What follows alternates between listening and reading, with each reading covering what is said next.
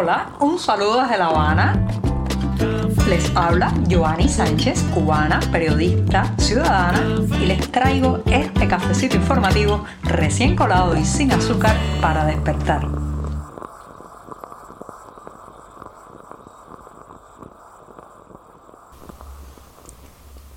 Viernes de despedida, viernes a las puertas del fin de semana, pero también viernes de resumen de la semana informativa. Así que en este 11 de marzo de 2022 tocaré varios temas, pero empezaré con la situación tan grave que está viviendo en el suministro de agua San Antonio de los Baños. Pero antes de decirles los titulares, voy a pasar a servirme este, el último cafecito informativo de la semana. Lo pongo en la taza está recién colado y muy caliente y mientras tanto les comento los titulares del día.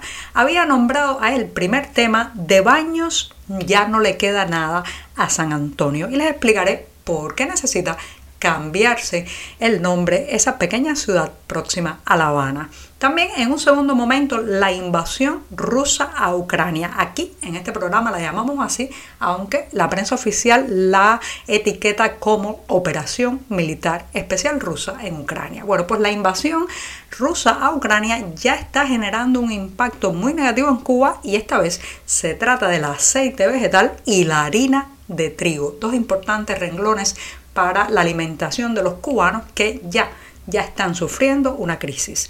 En un tercer momento ha sido liberada la madre de uno de los detenidos y procesados de las protestas del 11 de julio pasado. Su crimen, pues exigir la liberación inmediata de su hijo.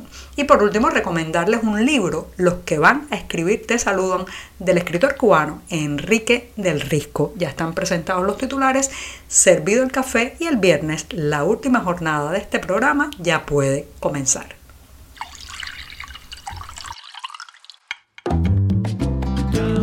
Si eres de los que te gusta estar bien informado, síguenos en 14ymedio.com. También estamos en Facebook, Twitter, Instagram y en tu WhatsApp con este cafecito informativo.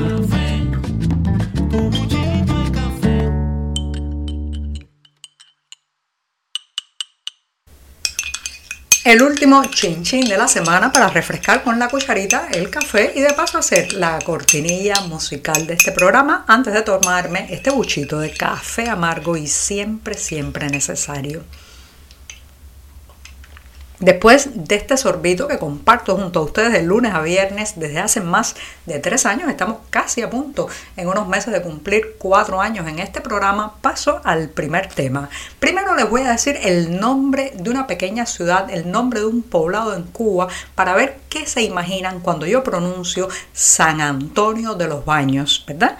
Cuando eh, las personas que no viven en la isla o no han viajado a la isla escuchan ese nombre, piensan baños, agua, río, manantiales probablemente, y los que conocen el lugar, bueno, imaginan también Museo del Humor, Escuela Internacional de Cine, tierras fértiles, agricultura.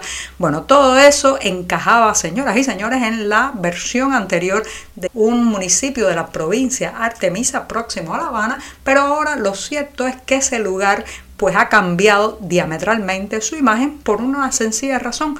No hay agua. El suministro de agua en San Antonio de los Baños es cada vez peor. Ese municipio, que además fue donde estallaron las primeras protestas del pasado 11 de julio, sigue cargando a cubos, literalmente, el preciado líquido que se necesita en las casas para hacer lo mínimo, lo básico, como limpiar, lavar o bañarse. En un amplio reportaje que llevamos hoy en las páginas del diario 14 y medio, hemos recopilado testimonios y detalles sobre la terrible situación con el agua que están viviendo los residentes en San Antonio de los Baños, donde las autoridades han anunciado recientemente que el ciclo de llegada del H2O a través de las tuberías será cada cinco días. Usted se imagina que cada cinco días usted tenga que planificarse, almacenar todo el agua que se pueda, que tampoco llega mucha, para después estar cinco días más sin que las pilas, las tuberías, los grifos, eh, pues les suministren ese, ese elemento tan básico, tan elemental para la vida. Cuando yo veo este tipo de noticias, cuando yo veo este tipo de realidades y las comparo con los grandilocuentes titulares eh, de la prensa oficial que habla de desarrollo científico, de emprendimiento y de una serie de fantasías eh, gubernamentales, bueno, y uno lo contrasta con algo tan elemental, tan impresionante, imprescindible para la vida como es el suministro de agua, ahí es donde se da cuenta de que todo eso que promueve el discurso oficial tiene que ser mentira. No puede ser que nosotros seamos un país desarrollado, eh, aspiremos a tener un desarrollo científico, eh, tecnológico, incluso informático, cuando en, este, en esta isla, señoras y señores, hay tantas comunidades que reciben el agua cada cinco días o más. Esto es lo primero que hay que resolver en un país prácticamente porque el agua es higiene, el agua es salud, el agua es cocción de los alimentos y también, eh, bueno, pues es imprescindible para el entramado de negocios y la agricultura. Uno de los problemas que están teniendo en San Antonio de los Baños como decía al inicio de este tema, un lugar muy fértil con una larga tradición agrícola, es que productos como vegetales, hortalizas, verduras están disminuyendo su presencia en los mercados porque no hay agua para regar los cultivos tantos meses después del estallido social en San Antonio de los Baños, donde la gente se lanzó a la calle no solamente por un cambio político, sino hastiada e indignada por la falta de recursos, la falta de suministro de agua, las malas condiciones del hospital, incluso la falta de oxígeno para los pacientes de COVID-19, que en ese momento había un pico de contagio, bueno, pues Después de tantos meses, el problema del agua sigue sin resolverse en San Antonio, que ya, ya no se merece el apellido de los baños. Estamos contigo de lunes a viernes a media mañana, cuando el café se disfruta mejor.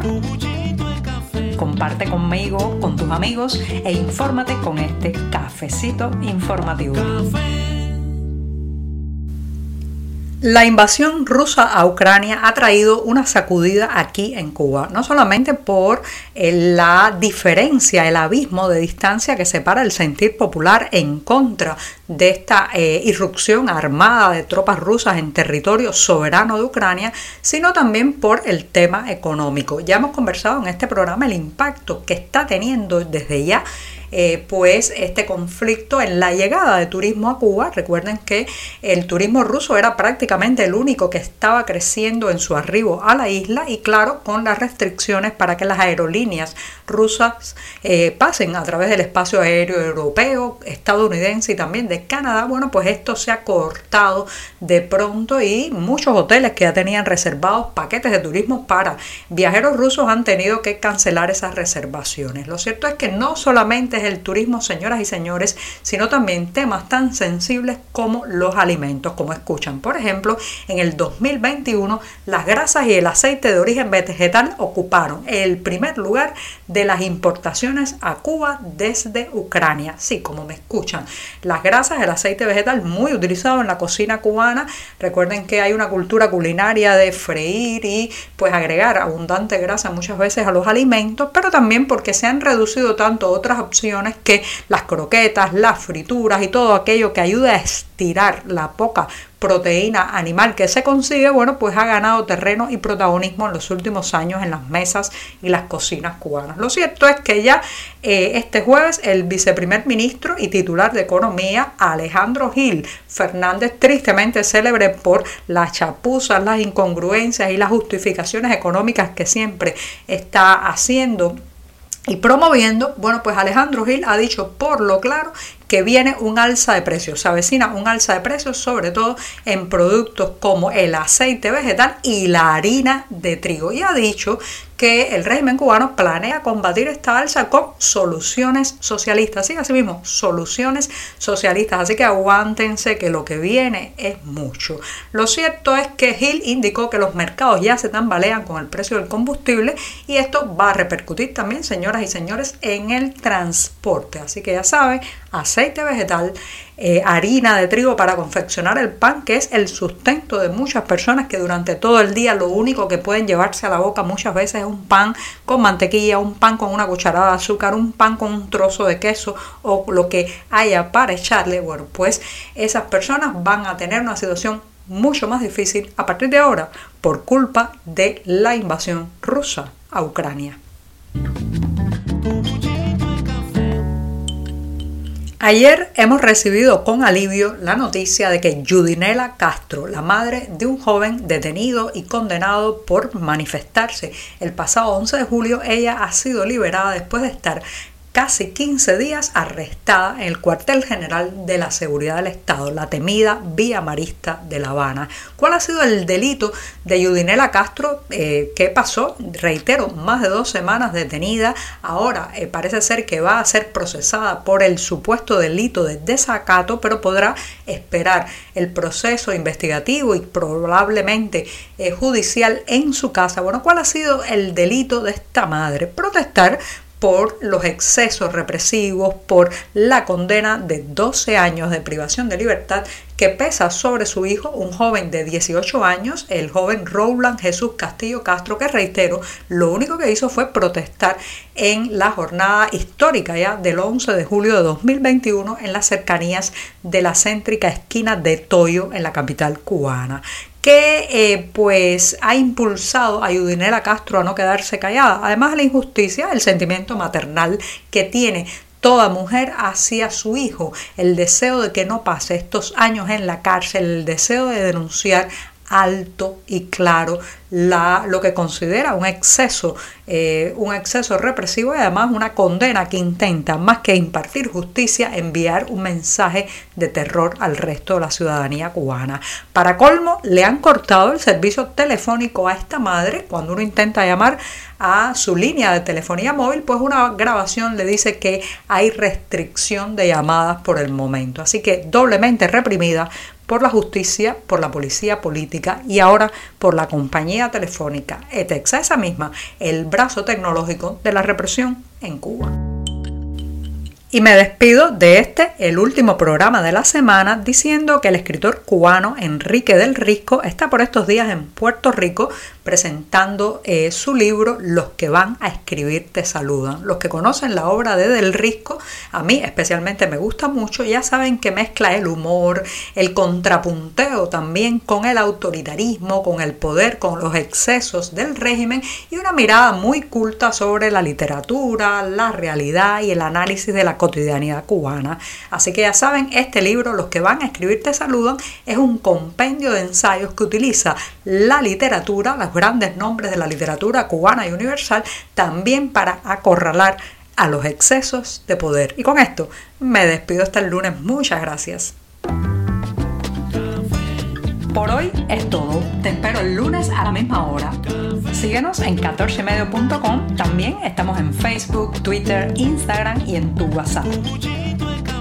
No olvides, claro está, compartir nuestro cafecito informativo con tus amigos. Muchas gracias.